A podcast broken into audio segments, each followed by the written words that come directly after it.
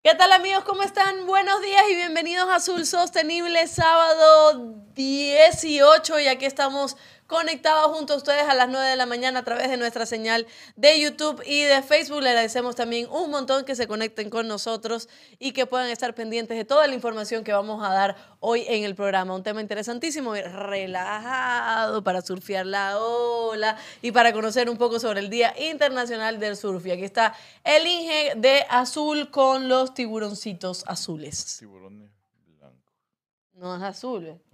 ¿Cómo es, es celeste? Este es blanco y este es celeste. Ya está bien, entonces lo que diga ella. ¿Por qué no puede poner azul? Porque es azul. La camisa. Ya. Por favor, la Facultad de Biología, si quiere contratarla a la ingeniera Alondra, Gracias. es una experta en identificación de tiburones.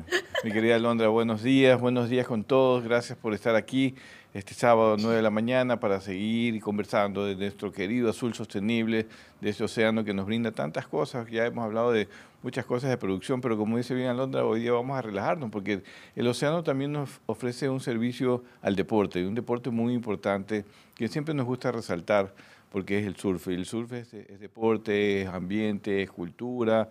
Y ya vamos a hablar con un experto en ese tema, un ecuatoriano que no está aquí, que está desde Hawái, conectándose muy temprano con nosotros para poder hablar justamente, del, porque hoy día es el Día Internacional del Surf, que hay que recordar eso, se lo recuerda en todo el mundo, y hablar de este deporte tan, tan bonito, tan interesante, que genera muchas cosas para el turismo y para otras actividades cerca del mar. Así es, un deporte maravilloso. Ojalá algún día tengamos la oportunidad de practicarlo. Yo creo que no, porque yo le tengo terror al agua, pero he visto muchas, muchos surfistas también que, que el deporte los relaja y además trae muchísimos beneficios, no solo para la salud física, sino para la salud mental. Y además que lo que creo yo, y he visto también que los surfistas son eh, al menos personas que más conectadas están con el medio ambiente y con la sostenibilidad y con el cuidado del medio ambiente. Así que todo eso lo vamos a hablar hoy en Azul Sostenible. Recuerde que estamos en YouTube, estamos en Facebook y nos retransmite Radio Cascades, Channel Galápagos, Al Día, Noticias Ecuador, España, Latina TV y me falta uno, me falta uno. Me falta uno. No sé si me olvidé, pero estoy tratando de decirlo de memoria. Radio Cascades, esa es la primera. Es que Radio Cascades, Channel Galápagos, Noticias en Desarrollo, Al Día, Noticias Ecuador y España, Latina TV nos retransmite. Envíenos sus comentarios, sus saludos, sus preguntas, todo lo que usted quiera el día de hoy para poder leer sus comentarios. Y está Atún Manabí, que es nuestro auspiciante, por si acaso usted quiere comerse un encebolladito, sabe que lo puede hacer ahora tranquilito viendo el programa. Y recordemos también que mañana es el Día del Padre para también enviarle algunas felicitaciones aquí al INGE. ¿Ya? Muchas gracias, muchas pilas. gracias. no estoy pilas, es porque eh, no podía decirlo, pero producción está fallando el sonido por ahí. Nos ah, diciendo. dice que está fallando el sonido. Sí. Bueno, escríbanos también, escríbanos que está fallando el sonido para nosotros leer también sus comentarios. Sí, así es. Y saber que están pendientes. El invitado está diciendo eso, así que es ah, importante que, ah, que tengamos buen Zoom. sonido. Sí. Ya, perfecto. Entonces, mientras arreglamos, no se preocupe que en nuestro primer segmento nos va a dar todo el tiempo para arreglar el sonido y es Noticias desde el Mar. Adelante, Isaac. Vamos, vamos, vamos. Presentamos Noticias desde el mar. Vamos con la primera noticia, esta vez, eh, si no me equivoco, es locutada, ¿verdad? Locutada por nuestra querida directora Maggi Zambrano, porque nuestra albacorita también está enfermita y está haciendo reposo, así que le mandamos un beso gigante y un abrazo. Surgen nuevas expectativas de mejoras en la operación pesquera para eh, pesquera con avances en inteligencia artificial. Esto no es una película de... de, de ¿Cómo ¿De se Matrix? llama? No, no, ¿cómo se llama el, el de Parque Jurásico? Ah, Parque, Parque Jurásico. ¿Cómo se llama el director? Ah, ah de... Bueno. ¡Spielberg! Steven Spielberg. Vamos a ver, Spielberg, sí. Vamos a ver la noticia. La Unión Europea está estudiando la aplicación de la inteligencia artificial en varias industrias europeas y el Instituto de Investigación Español ASTI ya ha publicado un estudio sobre la utilización de la IA en el sector pesquero. La organización concluyó que existen importantes ventajas clave en el uso de IA que pueden ayudar a modernizar la industria, por ejemplo, a través de la clasificación de las capturas por especie y tamaño en atún.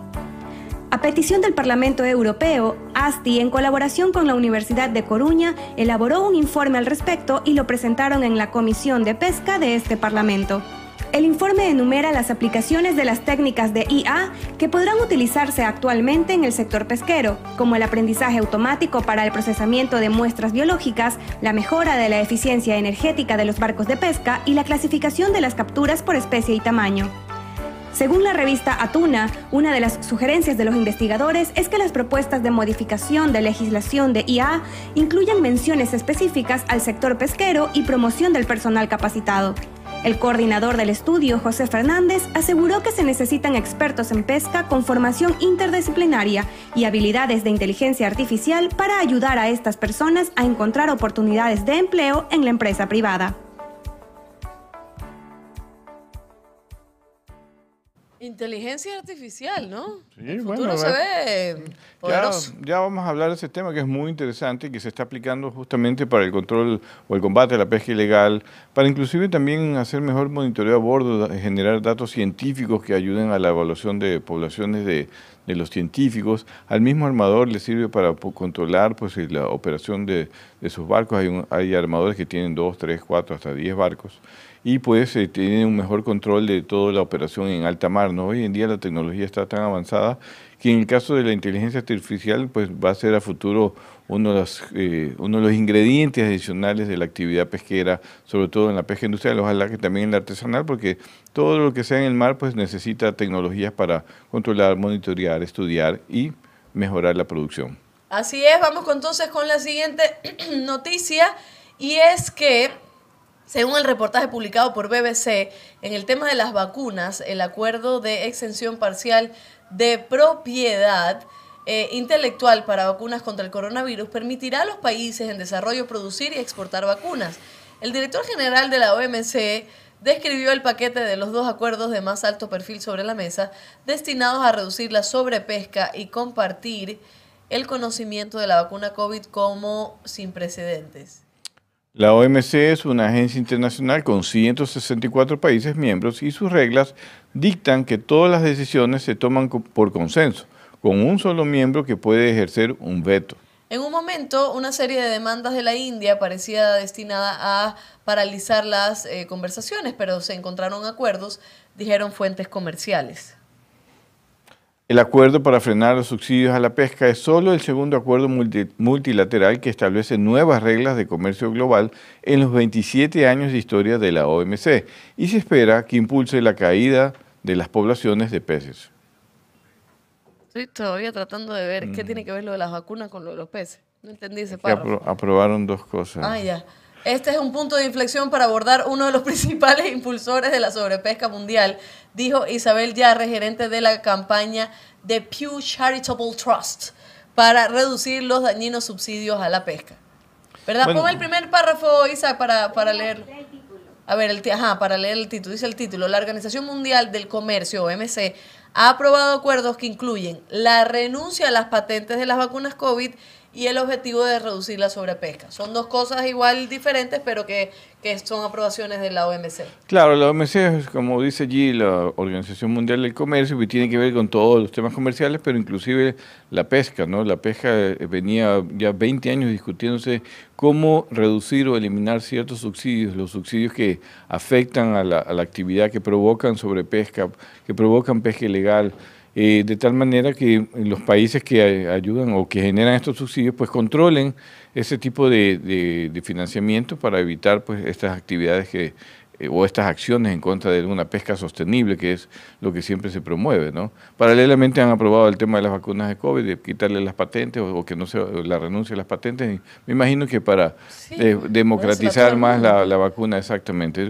Son dos buenas decisiones que estaban en la misma noticia, pero en todo caso, eh, en el caso de la pesca, ya por fin se tiene un acuerdo. Lo hemos estado siguiendo en el programa en los últimos, en los últimos días y vemos que ya se llegó a un acuerdo después de 20 años. Así que hay que destacarlo. No es el acuerdo perfecto, porque hay- tenía que asumirlo por consenso, más de 160 países, y no fue nada fácil. Pero en todo caso, ya se logró y en buena hora para, para la OMC. Felicitaciones a todos quienes están allí representando a todos los países. Así es, y vamos con la última noticia.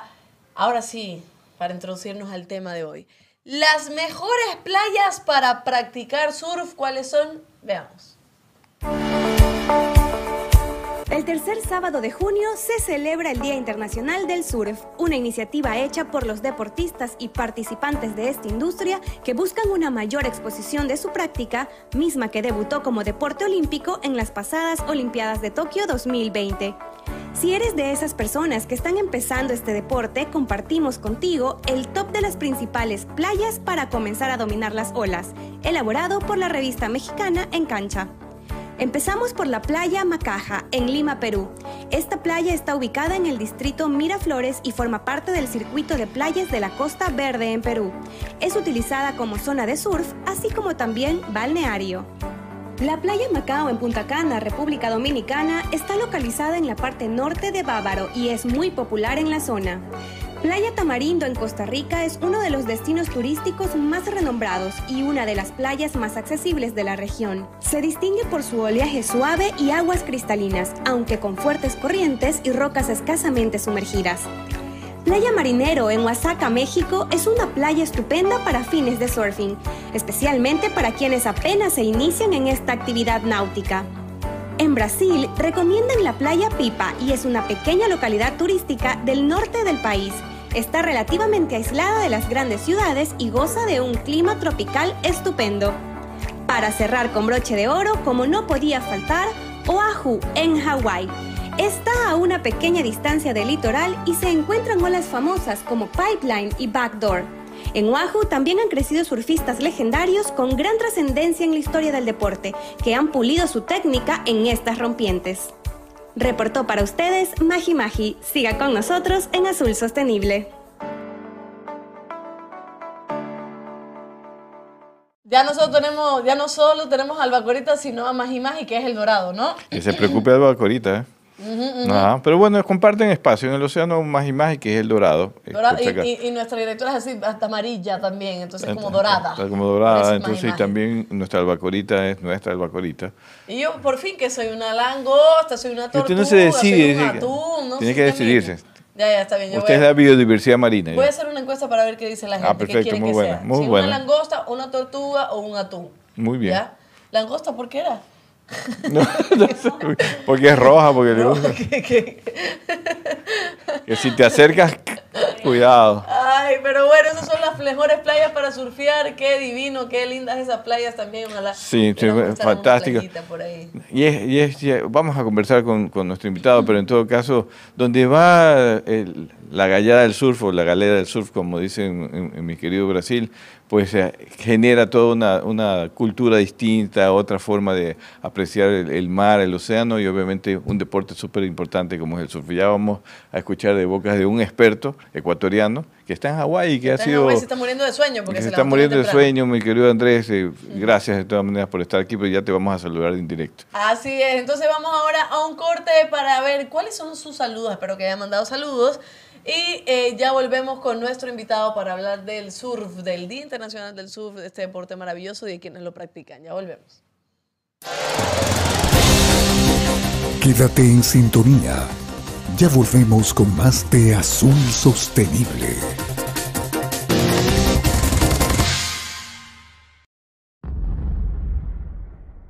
All right, this is it. The final flight. Ecuador to Galapagos.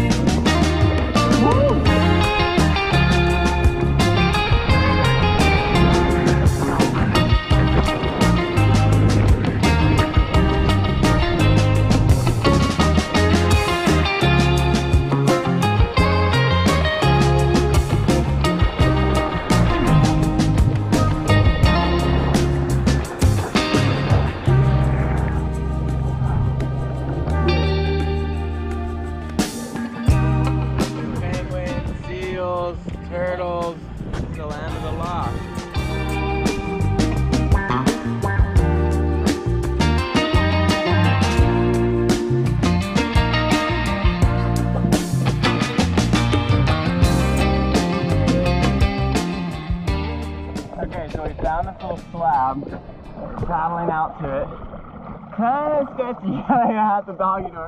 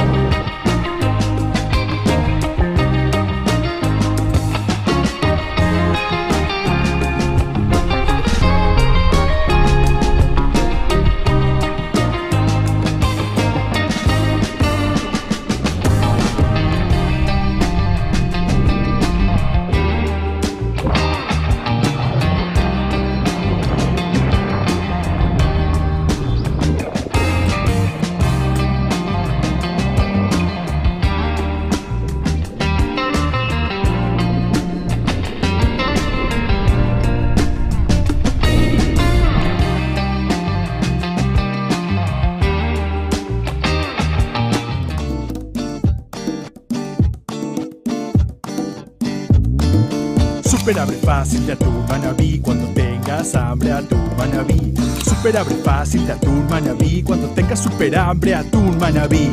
Super abre fácil, se abre super, super fácil. Super abre fácil, se abre super, super fácil. Para mano chiquita o mano grandota levantas y zas del mar a tu boca. Super abre fácil de atún manabí cuando tengas super hambre atún manabí.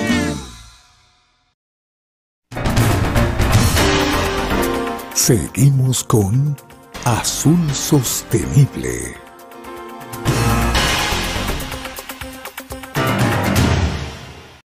Seguimos con Azul Sostenible y estamos viendo un video que yo digo, mira un iguana, un lobo marino, se parece a Galápagos, ¿no? Dice el ingeniero, claro, pues es Galápagos. Es Galápagos, es una de las mejores zonas que tiene el país, también es Galápagos en Qué lindo. zona de surf. No hemos ido a esa isla todavía, bueno, yo sí he ido acá. Sí, yo he ido, yo he ido. No, yo no he ido, pero, pero qué, qué genial, ¿no? Y cómo se quedan, cómo se divierten ahí surfeando si- la ola. Si, ves que es solo música, ola, Ah, ambiente. relajado. Usted relajado. está felizote con el tema, ¿no? No, yo sí le tengo terror. Yo ni a la orilla puedo llegar, imagínese. Así que yo, la verdad es que. No. Ya, ya- ya se mete al mar hoy. No, pero me meto al mar cuando es a una piscinita en Galápagos, en esas playas que no hay ni olas ni nada. Pero en una ola de esas ni, ni loca me meto. Ni loca. Ya ni- la van a ver. No, no, no. Si, si caminando me caigo, imagínense encima de una tabla. Pero bueno, vamos a leer los saludos que nos van llegando también. Dice Doña Eli, nos saluda y nos dice bendecido día para este hermoso equipo Azul Sostenible. Gracias, Doña Eli, por siempre estar conectada con nosotros y nos manda este sticker tan lindo. Eh, también tenemos a Adrián Bartolomé, saludos, estimados, bendiciones.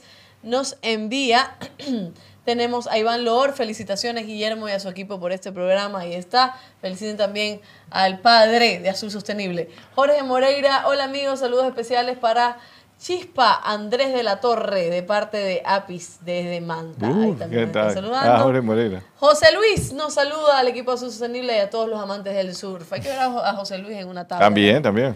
Eh, José Antonio Santiesteban, eh, muy buenos días, Surf Up.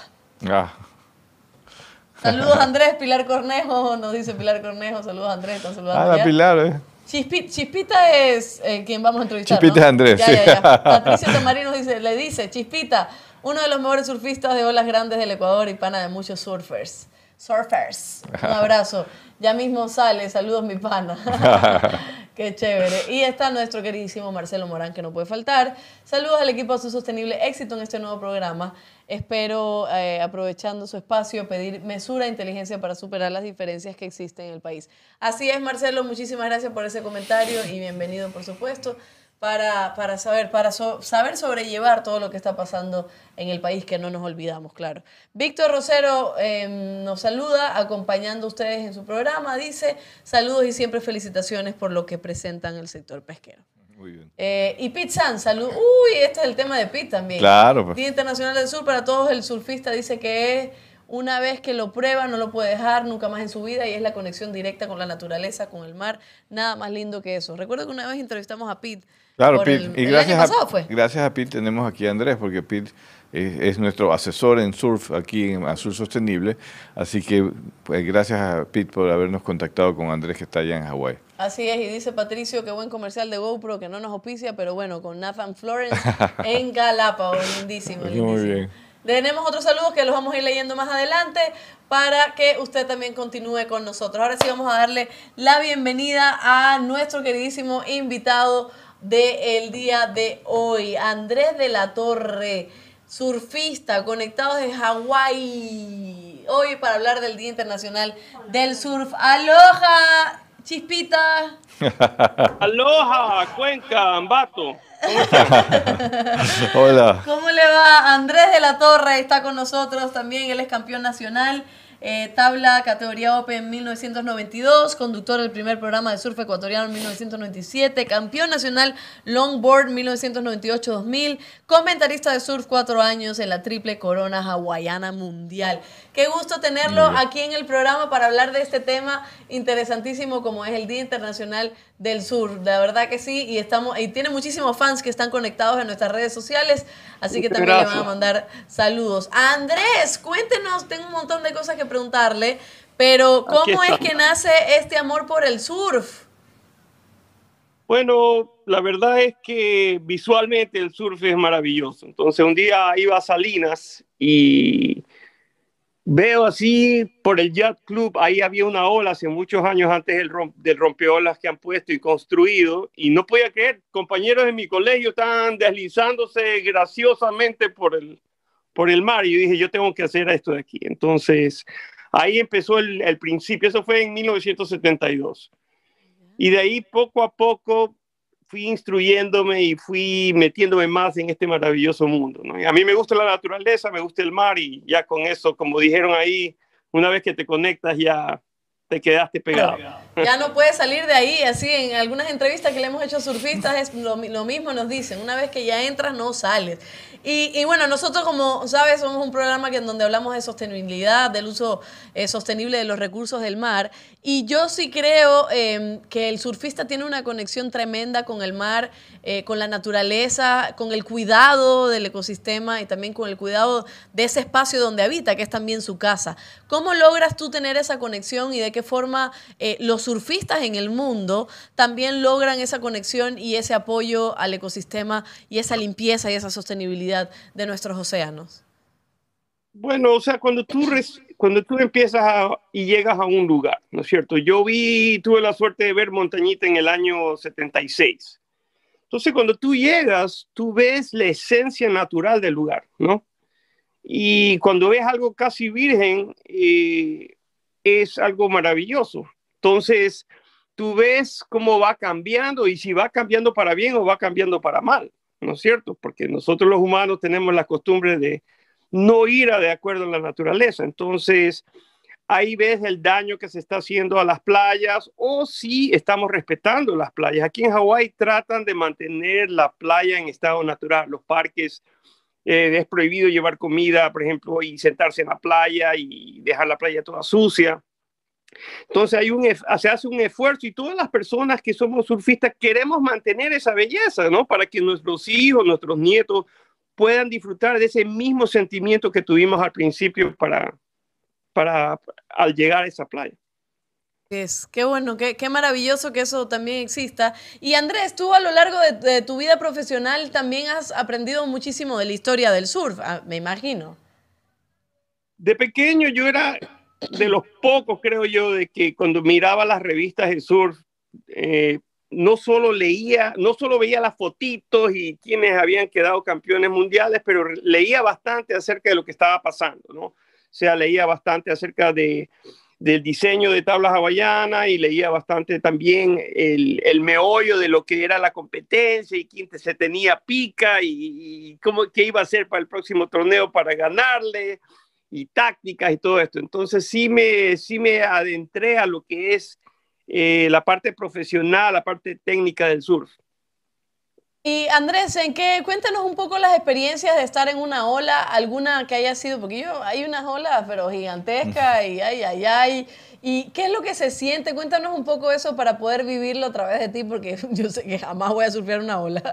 Pero ¿qué se siente surfear una ola, salir, hacer todas esas maniobras? Eh, ¿Cuál es el sentir?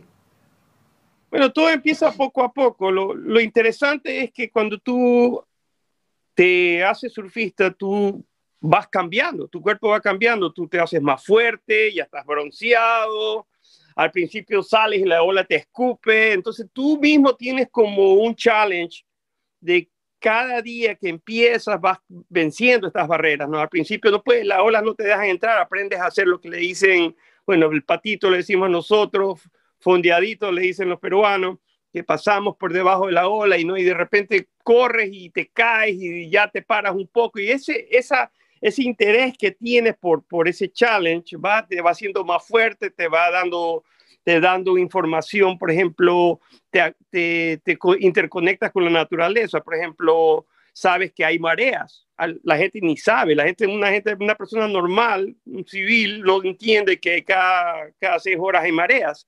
Y la ola cambia con estas mareas, entonces te vas te vas eh, enseñando a ti mismo todas estas cosas que son muy importantes y muy bonitas tenido miedo alguna vez surfeando alguna ola? ¿Esa, esa sensación de, de, ansiedad, de pánico o, o, relajado siempre?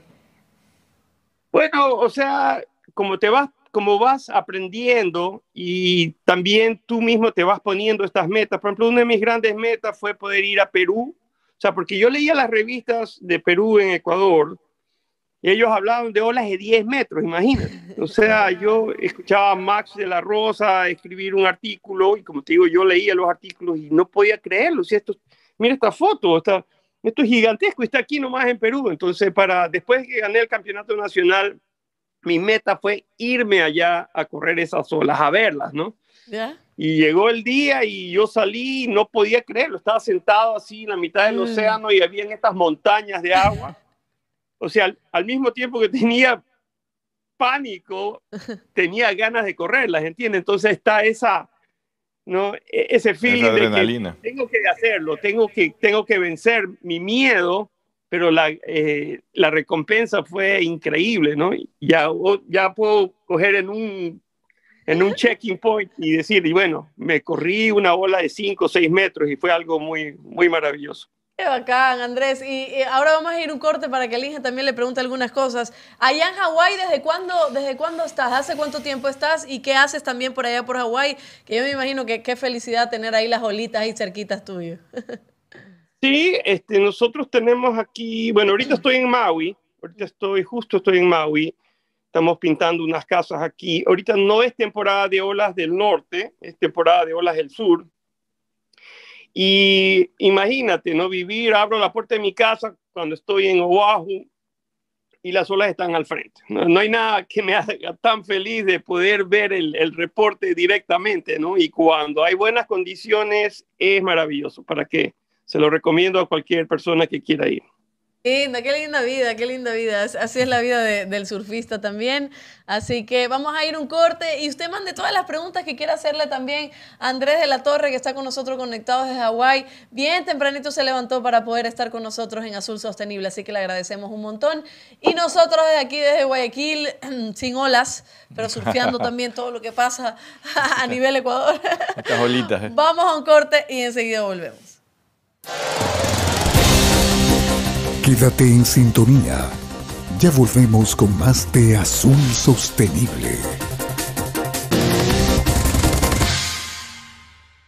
El primero en dejar una referencia escrita sobre este deporte fue el capitán Cook, quien exploró las islas de Hawái y se sorprendió al ver a personas avanzando sobre las crestas de olas, apoyándose solo en tablas. Hacia el año 1800 una gran cantidad de gente originaria de esas islas falleció debido a las enfermedades que llevaron los europeos. Eso provocó que comenzaran a perderse muchas tradiciones, entre ellas el surf. En 1820 misioneros cristianos prohibieron este deporte por considerarlo inmoral. Esa decisión casi logra que el surf se extinguiera definitivamente.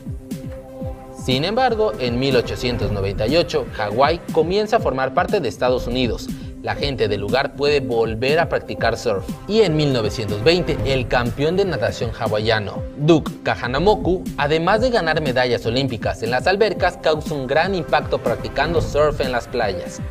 Pocos años después ya podía verse una gran cantidad de surfistas en los mares del mundo, así como las primeras mejoras a las tablas, después llegó la creación de competencias, se impuso el uso de trajes de neopreno y se inventaron nuevas maniobras. A 200 años de que estuvo a punto de desaparecer, debutó por primera vez como un deporte olímpico en Tokio 2020, donde las y los surfistas le predicen la inmortalidad a su deporte favorito.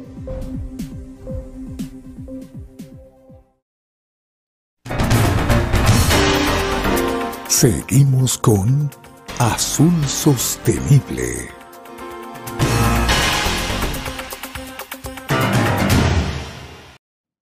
Seguimos en Azul Sostenible, hoy estamos hablando del Día Internacional del Surf que se celebra precisamente hoy, así que estamos recogiendo sus comentarios y sus saludos también para nuestro invitado que está en Hawái. Vamos a leer los saludos que nos van llegando por acá, si tenemos algo, no, todavía no tenemos, tenemos algunos para el siguiente corte. Ahí la Magi Magi, ahí, ahí estamos, ahí estamos, a ver, veamos, está Miguel Vargas desde Salinas que nos manda también un saludo, ahí se ve que es ciclista, saludos de Michelle Vargas, ahí está. A ver, tenemos a Julio Solís, bendiciones, saludos cordiales del Palmar de Santa Elena. A ver, ¿quién más? Patricio Tamariz, el primer campeón mundial fue eh, del Perú. Chévere que hayan compartido la pastilla histórica del surf. Ahí está Patricio que se conecta con nosotros y está feliz de que este programa hable de el surf. Y estamos, algo iba a decir, hay un dato curioso que, bueno, ojalá sea verdad porque lo vi en varias páginas, pero que decía que en 1994 la primera eh, mujer, no, no sé si decir la primera, primera mujer, bueno, bueno, me voy a atrever a decirlo, fue Agatha Christie. Fue la primera, mujer en surfear. Eso no sabía. estaba viendo ayer en algunas páginas, no lo aseguro, pero dice que en 1924 eh, surfió Agatha Christie porque iba con su esposo y, a una playa y ahí surfió. Ah, y se ve la foto de ella así con al lado de la. Buena investigación periodística, ah, interesante, mira. Agatha Christie. Agatha. Ahí estuvo Agatha también en la escuela. Vamos entonces a seguir conversando con eh, Andrés, de la, Torre, surfista, y está con nosotros desde Hawái para que el Inge también le tiene algunas preguntas, que está emocionadísimo por eh, este programa y este tema.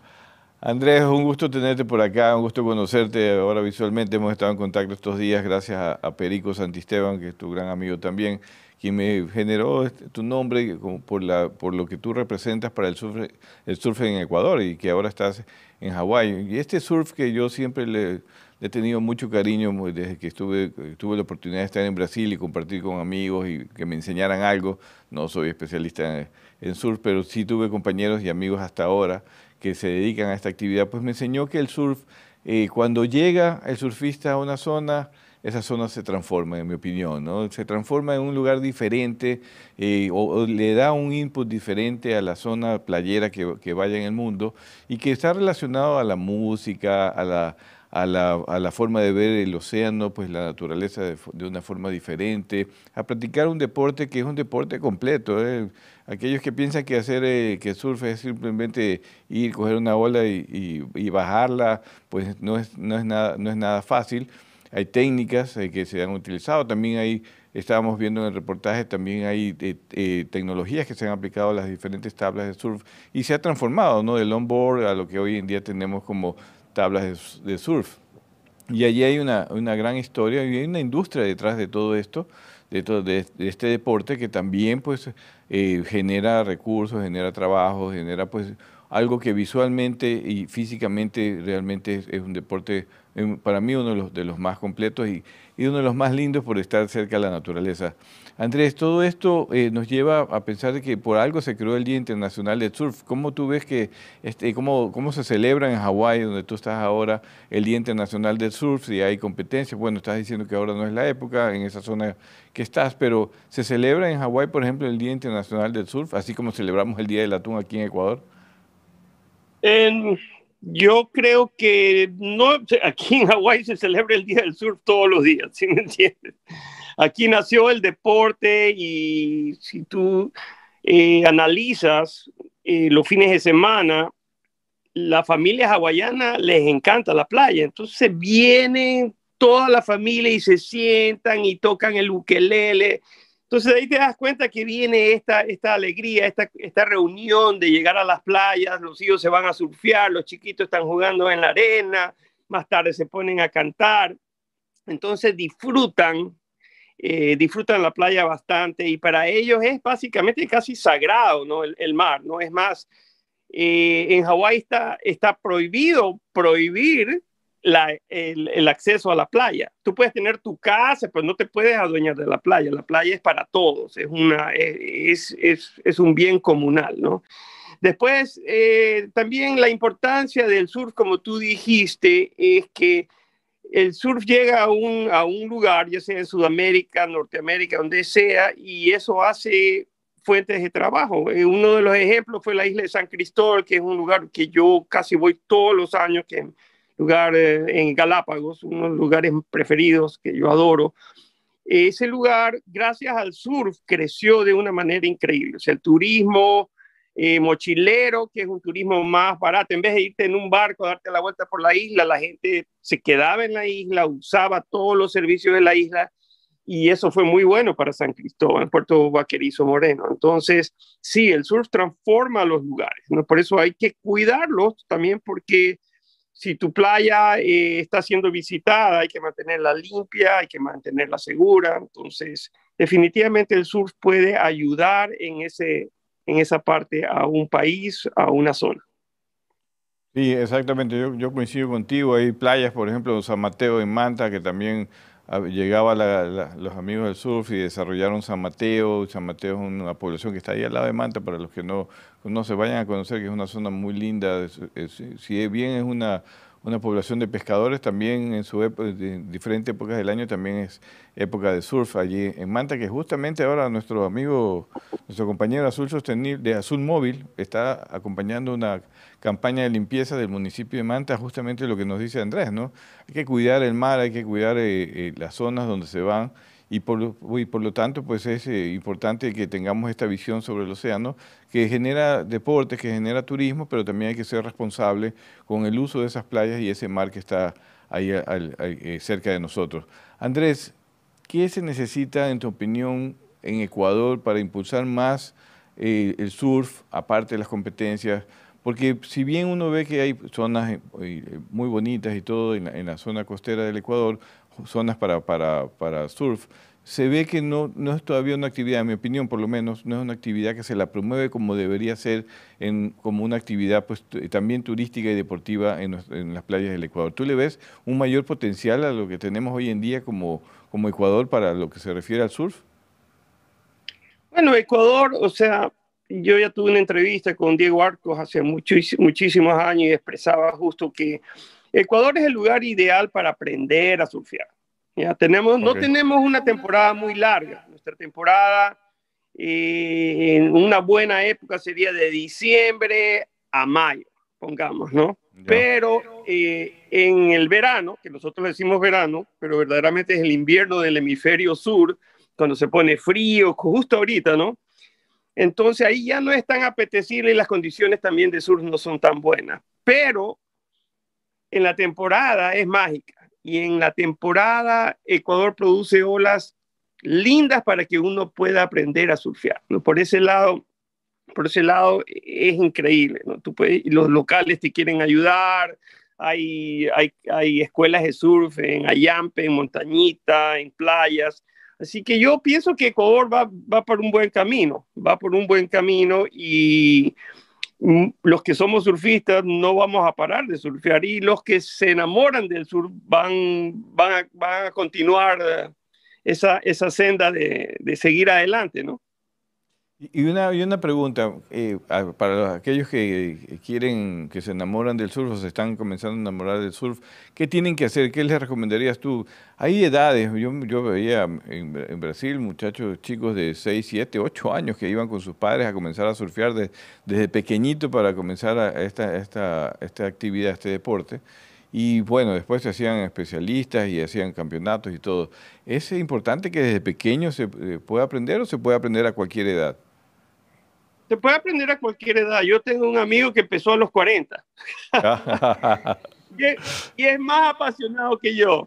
Eh, claro. Juan Carlos Manosalva, que eh, tiene un hotel en, en Galápagos, él es amante del surf completamente y lo invité a Hawái, pasamos un momento muy, muy hermoso. Eh, no todo el mundo se hace eh, competidor, pero tú puedes tener el surf como tu, lo que le llaman weekend warrior, ¿no es cierto? El guerrero del fin de semana, porque tienes que trabajar, tienes que producir, pero tu descanso está en ir el fin de semana a la playa y correrte unas olitas y compartir con tus amigos, como lo hacen todos mis amigos allá en Ecuador, que me encanta verlos cuando postean algo en las redes. Entonces, igual es un deporte que tú haces, uno se va a jugar pelota, nosotros nos cogemos los tratados y nos, nos vamos a surfear.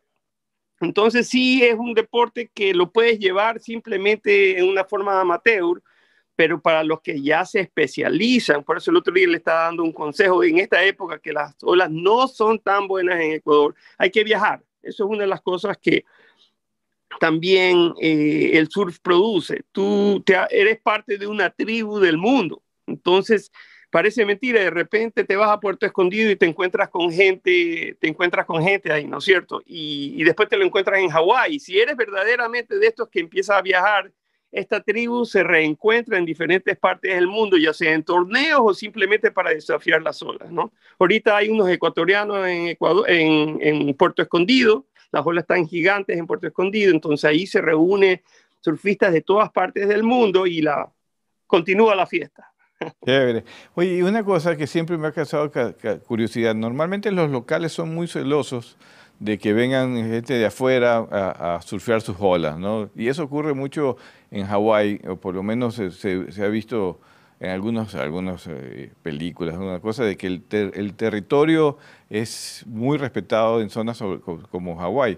Tú estás allá un buen tiempo, no sé cuánto tiempo estás por allá. ¿Has tenido esas fricciones con los locales para poder surfear las olas de ellos, que supuestamente son exclusivamente de, de ellos? Bueno, claro, por supuesto. Este, también eh, lo que sucede es que los lugares de surf no son como canchas que están en todos lados. Claro. ¿no? O sea, eh, un, un, break de surf puede tener una capacidad, por decirte, máximo de unas 30 personas. O sea, ya 30 personas es bastante. Ahora imagínate en Pipeline, hay 100 personas. Ya está peligroso eh, surfear, en, ¿no? Porque es una ola tan apetecible, el tubo y toda esta emoción. Entonces, eh, todo empieza por el respeto. Si tú recién visitas un lugar, vas a tener que ponerte a la fila. No te puedes cruzar. Nosotros tenemos unos reglamentos en el agua. No es que te puedes tirar en la ola de otra persona. Y si esa es una regla inquebrantable, y si tú lo haces, vas a tener problemas con los locales. Yo una vez, este, medio cometí una equivocación con un surfista muy famoso, Johnny Boy Gómez de aquí, pero me aprendí a sacármela, se me acercó a decirme, oye, bueno, este, oye, no te me tires en la ola. Entonces yo lo único que pude decir, sabes que ya no me voy a tirar en tu ola. ¿Tú sabes por qué? ¿Por qué? No tengo seguro dental, loco, así que tranquilo. y, dime una cosa, eh, eh, y acá en Ecuador, ¿también es, nuestra gente es territorialista o, o no? ¿O has encontrado muchas diferencias entre Ecuador y Hawái en ese tema de, de, competir por las olas? O sea, si tú tienes que darle un consejo a los locales de una playa, eh, si es que una persona es irrespetuosa, hay que hacérselo saber. ¿no? O sea, empiezan a hacer bulla, empiezan a cruzarse en la ola, ahí el, el local se va a poner molesto. Pero si quieres ponerte molesto siempre y no quieres dejar entrar a una persona a surfear, ya ahí, o sea, ya si va un visitante va a sentir una mala onda de, de los locales, ¿no? O sea, el local tiene que estudiar a la persona que viene a surfear de afuera y ver que respeta la, las reglas y dejarlo coger sus olitas, ¿no? Pero si se porta mal y no, hay, hay que hacérselo saber. O sea, todo, todo tiene un balance. No tienes que ser la persona así que no lo deja surfear porque no quieres dejarlo surfear. Eso ya es egoísmo, pero yo pienso que se puede compartir y, y los locales deben saber compartir sus olas para que, el, para que la gente visite, pues, ¿no? Para que claro. sigan visitando y que los locales son amistosos. No es que te quieren quemar la tabla ni bien llega, pues no. Cuéntanos un poco sobre el, el, ranking mundial de surf, porque hay competencias internacionales, hay todo un campeonato internacional. Acabamos de ver que también, es, y en buena hora, y creo que justo el surf ha sido reconocido también en, los, en, el, en las Olimpiadas mundiales. Eh, pero hoy en día, por ejemplo, Ecuador está en, en, buenos rankings a nivel internacional. ¿Cómo ves tú a nivel ya competitivo esta actividad, este deporte? ¿Lo ves a Ecuador o quiénes son los mejores en este momento para eh, practicar el surf eh, eh en, en, el planeta? Ecuador ha, mejorado bastantísimo, eso es obvio. Tenemos la, la, mejor surfista de nosotros, es la Mimi Barona, sí. que ha logrado ser campeona, o sea, en, en, un cierto circuito de surf que el Alas ha sido campeona algunas veces y también ha estado compitiendo en y está en un circuito, lleva todos los años a diferentes, ahorita creo que está en El Salvador y también calificó para eh, algo histórico que fue el, eh, que el sur se hizo olímpico, ¿no? O sea, era una meta, era una meta de la ISA hacer el surf eh, olímpico y se logró, se hizo un torneo increíble en, en Japón, ¿no? Pero de ahí existen los torneos que vemos que verdaderamente, o sea, el campeonato mundial propiamente dicho, no el amateur de la ISA, más bien el profesional, ¿no? Entonces, Ecuador no ha tenido surfistas en, en circuito mundial profesional, ¿no? Ha tenido, a mí, Barón, ha competido en torneos importantísimos, ya yendo, porque vas calificando para llegar al, al, al CT, que es el campeonato mundial, donde ya te pagan dinero por, por si ganas, ¿no? Los torneos. Entonces, pero Ecuador no ha tenido, ha tenido presencias muy buenas, en, ha quedado décimo en el mundo en campeonatos amateurs de la ISA, una vez conducido por Manino, eh, Jorge Andán, Manino Andán, y en otras ocasiones también la federación ha hecho un buen trabajo. Tuvimos unos campeonatos mundiales de máster en, en eh, unos hechos en montañita excelentes. Ecuador ha ido avanzando, pero es una lucha bien grande. ¿no? Aquí los hawaianos entrenan a los niños desde que tienen cinco años, ya los están empujando en olas, ¿no? Y ellos este, quieren, quieren ganar, ellos quieren, quieren tener el título mundial. Entonces Ecuador o sea, tiene bastante que, bastante que, que luchar. Eh, en Ecuador pensamos que el gobierno nos tiene que apoyar, eso es verdad, pero a veces el gobierno no te apoya porque está interesado en otras cosas. Pero mira Carapaz, Carapaz coge su bicicleta, se va a otra parte del mundo y, gana el campeonato mundial. Nosotros tenemos muchísimo talento, pero hay que salir y buscar auspicio afuera.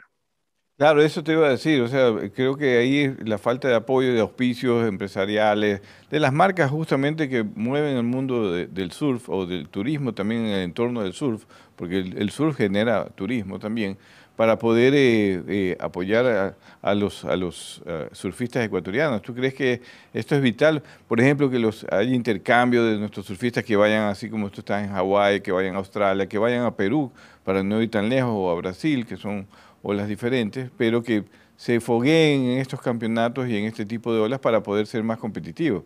Porque hay gente como Mimi, que es una campeona natural, en mi opinión, eh, con mucha práctica, pues tiene la ventaja de haber nacido y, en montañita, pero yo creo que buena parte de su, sus alcances o lo que ha logrado Mimi hasta ahora es por, por su disciplina eh, personal, pero no ha tenido todo el apoyo que puede requerir o que se tiene en otros lados como Australia, Nueva Zelanda, Estados Unidos, etcétera, o Europa también, ¿no? ¿Tú piensas que bueno, falta eso en? Mimi no. Mimi ha tenido full apoyo de Ecuasal y también tiene una cerveza que la apoya. No, Mimi sí la apoya porque ha tenido éxito, porque ha quedado primera y es una surfista súper consistente. O sea, ella va a un torneo y está enfocada en, en, en, quedar en buenos puestos, ¿no? Pero lo que sucede una vez que tú ya saltas en un circuito más grande, digamos que ahora ya no solamente te vas a, vas a tener que volar en, dentro de Sudamérica o dentro del continente americano y tienes que irte a Hawái, y de ahí te tienes que ir a Australia, y de Australia tienes que irte a Fiji, y de Fiji tienes que irte de regreso a Europa. Entonces ya los costos son altísimos.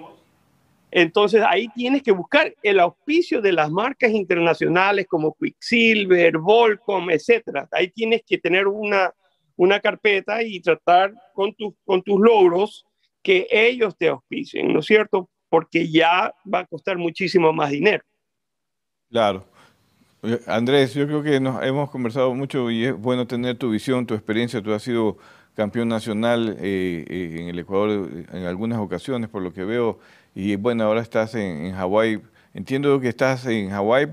¿Qué tiempo ya? O, eh, ¿Qué tiempo estás por allá? Eh, tengo ya 21 años viviendo acá. ¿Qué? ¿Y te fuiste por el surf o...? Me fui por dos cosas. Eh, una, primero, porque eh, tuve la oferta, o sea, un amigo. Siempre a veces, este es un consejo para ustedes. Ya, ok. Cuando vean Hawái, no lo vean como yo lo veía, así, ay, es como una nube en, la- en el cielo donde ahí hay algo maravilloso, pero está muy lejos, no lo puedo conseguir, ¿no? Y vayan, vengan, disfruten, vean la esencia, vean las playas, vean como el turismo es bollante, eh, vean, vean toda la, la escena, ¿no? De, Claro. de, de Hawái.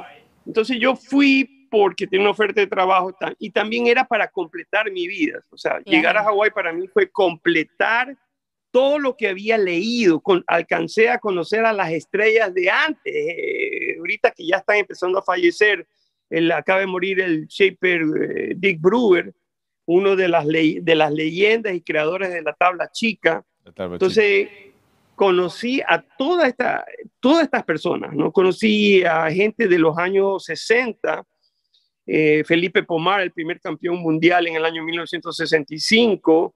He tenido eh, la suerte de, y muy agradecido de haber escuchado sus historias, ¿no? Porque yo las leía, pero ahora me las pueden contar ellos en vivo y en directo, imagínate, ¿no?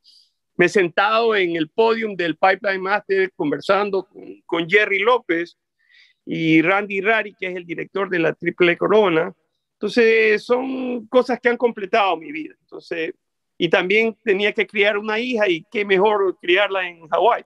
¿Y, y su hija también surfea? ¿Le ha enseñado a surfear? No, ella no, No. surfea.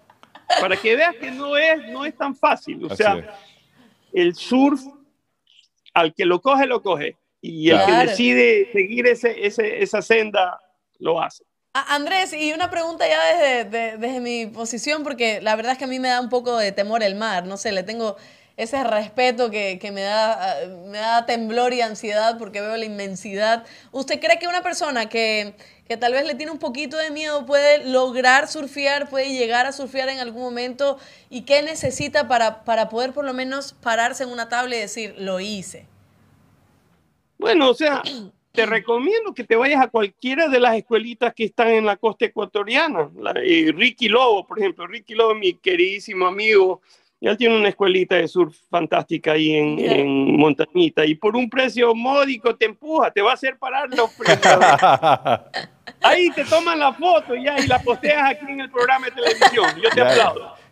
Ya, haremos un programa de eso. Ya está, esa es mi nueva meta, esa es mi nueva meta. Andrés de la Torre, surfista profesional, gracias por tu tiempo, de verdad, por conectarse con nosotros y por darnos toda su experiencia. Lo valoramos un montón y nada, seguir surfeando la ola. Gracias y siempre bienvenido. Un abrazo, Muy Andrés. agradecido. Gracias Aloha. a ti por tu tiempo. Aloha. ¡Aloha!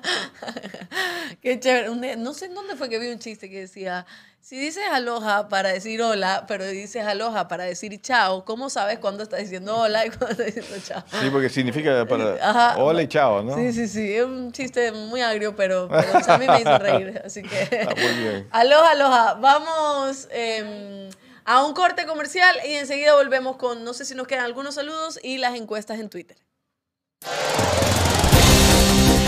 Quédate en sintonía. Ya volvemos con más de Azul Sostenible.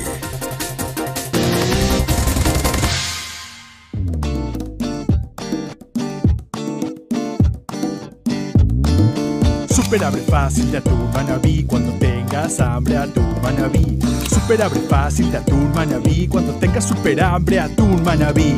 Super abre fácil, se abre super, super fácil súper abre fácil, se abre súper, super fácil. Para mano chiquita o mano grandota, levantas y del mar a tu boca. Súper abre fácil de atún manabí, cuando tengas súper hambre atún manabí. Seguimos con Azul Sostenible.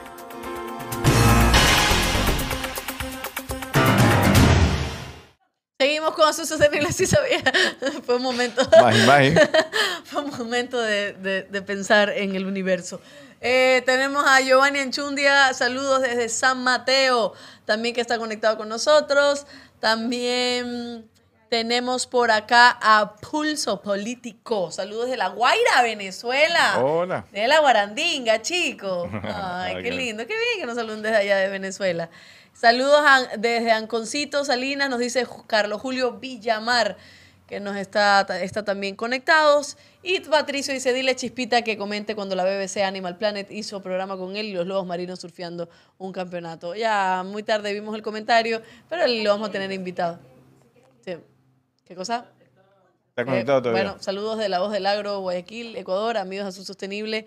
A su director, ingeniero Morán, nos dice Julio, la voz del agro Rivera. Y Julio, también abrazo. tenemos algún otro saludo. No, sí, sí, no. Otro. Patricio Tamariz, que ha estado bien activo. Bien. Instituto bueno. Costarricense de Turismo indicaban que el 22% del total de turistas que ingresan al país lo hacen con la tabla de surf en mano en Costa Rica. Durante el 2017, el país tico fue visitado aproximadamente por 600 mil surfistas entre medios avanzados y profesionales. Ese perfil de visitantes en promedio se hospeda en el suelo nacional 17 días y gasta un aproximado de 122 dólares por día. Patricio, Patricio, ¿dónde está Patricio? Tamariz, entiendo que aquí en Ecuador. ¿no? ¿Está en Ecuador o está en Costa Rica? ¿Dónde está usted? ¿O, o fue un dato curioso? Me, me gusta eso de los datos curiosos. Pero muy buen dato. ¿eh? Ajá, muy buen dato y para que vea cómo genera el surf también turismo e ingresos económicos. Saludos del oro, nos dice Ever Angel. Así que esos son los saludos que nos llegaron desde Facebook y YouTube. Muchísimas gracias por estar conectado. Un tema interesantísimo que le ha gustado muchísimo a gente. Así que vamos con las encuestas en Twitter que tienen que ver con surf. Comenzamos. ¿Cuántos practicantes de surf se estima que hay en todo el mundo? No me busque la respuesta. Ya. ¿Cuántos practicantes de surf se estima que hay en todo el mundo? ¿10, 27 o 35 millones? 10 millones. No, 35 millones. Oh, wow, qué, qué ¿No número. 35 millones? No me sé. No, sí, sí, Ya. era 35 millones. 35 millones se estima que eh, de, de participantes, eh, practicantes surfistas hay en el mundo. Practicantes, ¿no? Practicando. Y eso que eh, dice que cada año eh, se aumentan 10, 10 más, 10 más, 10 más. O sea, 10, 10 millones más. 10 No, porque- millones más. Sí, sí, sí, sí No porque hay mucha gente que practica Ah, surf. mira, mira. Eso leí Pero- yo. Pero mira, y- y lo que decía Patricio y lo que decía Chispita, era justamente, eh, se puede atraer más turismo, más gente que va relacionado a los chicos que entran al surf. Así que Así es. aprovechar ese potencial que tiene también nuestro Y, y azul. recuerde que en las Olimpiadas eh, ya se ingresó al surf como Claro. un deporte, o sea, deporte olímpico. Y ahí va a estar la Mimi Barona, ¿no? Eso recuérdenlo. Ya estuvo, pues no, ahora me imagino. No, pues ahora. Ahora va, pues. no, ya- pasó las Olimpiadas. No, todavía no. La... Ya pasó. Ya no pasó. molestes. ¡Ah, verdad! Yo estoy pensando en el mundial. sí, sí, sí, sí, sí. Ya sí. fue, ya Ya, fue. ¿verdad? Que estuvo la Mimi. Ya la vamos a invitar Y a fue la la, Mimi, es la primera vez que el surf estaba, este, Sí, se primera vez como y bueno, estaba- estuvo una Ahí ecuatoriana está, como para que vea. Y, y sería bueno que también toda esta zona costera también se dedicaran también a, a- a impulsar el deporte, a impulsar el Si surf. quieres reactivar el turismo, Sí. por ahí es par- parte de eso es también apoyar el surf. Buenísimo. Vamos con la siguiente pregunta. ¿Cuánto se estima que genera anualmente la industria global del surfing? ¿5.5 billones, 6.3 o 7.3 billones de dólares? 7.3. Men- amén. Ahí acertó. Ah, mira. Ahí acertó. Sí, porque ya 7.3. si veo que están 35 millones, yo hago el cálculo matemático para que llegue a los 7 billones. Como el meme. Para que sí. te veas así. Ya, ya, ya, ya, está bien. sí. Todas las 7.3 fórmulas. billones de dólares Wow. se estima que genera anualmente la industria global del surfing. Para que vean. Para que vean, para que vean que ahí hay una gran inversión que se puede atraer también a Ecuador. Y más el surf, más el turismo, un buen compañero. Así es. Vamos con la última pregunta. ¿En qué año se celebró el primer campeonato de surf re- registrado en la historia? ¿1920, 1924, 1928? Ay, ¿cuál era la respuesta? Me olvidé. A ver, diga usted algo para ver si me acuerdo. No me acuerdo que yo no nacía en esa época. Ajá, dele. 1920, no sé, pero... ¿Qué pasó, Isaac? Oye, la puso, la puso bien difícil, güey, 20, 24, 28. Usted se quejaba cuando yo Creo que ponía... es 28, ese pro- creo que es Ah, 28. Creo que es 28, creo que es 28. Vamos a Ay, investigar. Dios mío. Ya, ya, ya lo voy a averiguar, ya lo voy a averiguar. Sigue hablando de algo y lo voy a averiguar. No, pero, Pero fue en bueno, sea, 1928, sea cual sí. sea el año que se haya desarrollado el primer campeonato, pues la historia del surf es muy antigua. Pues ya vimos algo en parte de nuestros, de nuestros reportajes, nuestros productos que traemos gracias a, a toda la información digital que hay, para que usted pueda conocer justamente que este es un deporte también muy antiguo y que se lo ha potencializado con todas las prácticas y con toda la, afinidad que, se, que surge, como decía Chispita, ¿no? como decía Andrés, eh, el, que, el que le pega, le pega. Y hay mucha gente que sí le pega y que quiere estar ahí desde los cinco años hasta toda su vida, porque ya que le pega, Andrés sigue, seguirá practicando seguramente su surf, como él dice, sale de su departamento, ve su playa, ve buenas condiciones y para allá voy. Yo tenía, yo tenía amigos que estaban en clases en Brasil o aquí en Ecuador, que eh, estaban y eran funcionarios de alto nivel, que había el momento, le conectaban, le decían, oye, está buena la zona acá, dejaba todo y, se iban, y se iban a la playa. ¿no? 1928, sí, fue en 1928. 28, yo le dije que era Es 28. que muchos datos, muchos números, cuando pongo eso. Usted le pone muy cerca también, 20, Ah, 24, pero- 28. pero- Hay que saber, pues, para que la gente se La confunda pone también. difícil, la pone no difícil. puede ser muy fácil todo. Así que ya lo sabe que también las encuestas en Twitter están un día antes, siempre en nuestro Twitter. O sea que el día martes y los días viernes las encuestas eh, en Twitter se publican para que usted pueda responder y también se quede hasta el final del programa y sepa cuáles son las respuestas. Mire que hacemos un trabajo de investigación para poder hacer esas preguntas, un trabajo arduo para que después las califiquen y no sé qué, y nunca se da la respuesta, para que usted vea que siempre se equivoca. Cuando hacía él las encuestas, uno se equivocaba, ahora me toca a mí, porque la vida es así, Ah, sí, no, porque... No, como una ola. no leen, no leen el periódico de, de- Ajá, de ajá, sí, Colombia sí, sobre todavía- los manglares más altos. y- Ah, usted me está- toda esa se la estoy cobrando, todo lo de Colombia de eso se la estoy cobrando. Está bien. está Pero bien. bueno, se acaba Azul Sostenible hoy celebrando el Día Internacional del Surf. eh, para que sepan que Azul Sostenible toca muchísimos temas, variados temas, y este es uno de ellos que nos ha encantado también cubrir. Y ya sabe también que eh, los miércoles a la una de la tarde y los sábados a las nueve de la mañana estamos juntos ustedes a través de la señal de Facebook y YouTube y que nos retransmite Radio Cascada y Channel Galápagos al día Noticias Ecuador. Noticias en Desarrollo y España Latina TV.